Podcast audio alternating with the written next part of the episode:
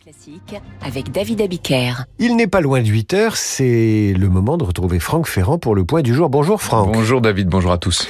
Alors, nous sommes le 12 décembre. Euh, quel événement allez-vous euh, ressusciter dans notre mémoire ah, Un 12 décembre dont je me souviens, le 12 décembre 1981. Ce jour-là, le gouvernement polonais décrète la loi martiale et va interner les militants du syndicat euh, Solidarność. Et le lendemain, c'était un dimanche, le lendemain, les Polonais vont se réveiller dans un pays complètement à l'arrêt, en pleine glaciation, si j'ose dire, parce que ce jour-là, il fait très froid et il y a beaucoup de neige. Vous étiez petit, vous, David, mais vous vous souvenez, hein, vous vous souvenez de, des deux visages qui occupaient les écrans de nos téléviseurs et, et de leurs attributs. Hein. Il y avait le, les lunettes euh, noires du général Jaruzelski et la moustache, bien sûr, de Lech Walesa. Alors nous, on disait Lech Walesa, mais il paraît qu'il faut dire Lech Wanza.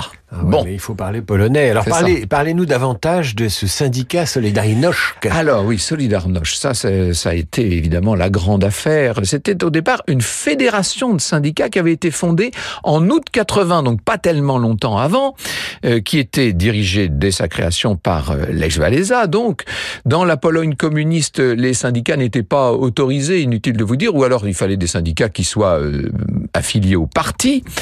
Euh, et voilà que sur le chantier naval de Gdansk, donc euh, Anna Valetinovich, hein, c'est elle qui euh, a créé un premier syndicat. Elle a été mise à la retraite d'office et ça a généré des grèves très importantes. 17 000 ouvriers du chantier naval Lénine de Gdansk s'arrêtent de travailler. On n'avait jamais vu ça dans le bloc communiste euh, à l'époque.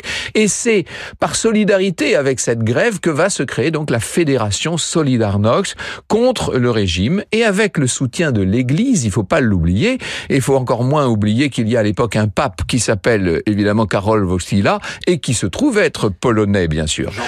Mais oui, 10 millions, je dis bien 10 millions de, de salariés finiront par rejoindre cette euh, fédération. Ça jouera un rôle très important dans euh, la fragilisation du pacte de Varsovie. D'ailleurs, le syndicat Solidarność est interdit de 81 à 83. Rappelez-vous, on portait des pins à l'époque avec écrit Solidarité. Mais oui, c'était la mode. C'est le début des pins, hein, d'ailleurs, tout simplement. Et euh, les grèves reprendront plus tard, à la fin du régime, euh, dans les années 88 et 89. La lutte des classes dans la lutte des classes euh, socialistes. On vous retrouve euh, à 9h05, Franck Ferrand pour Franck Ferrand.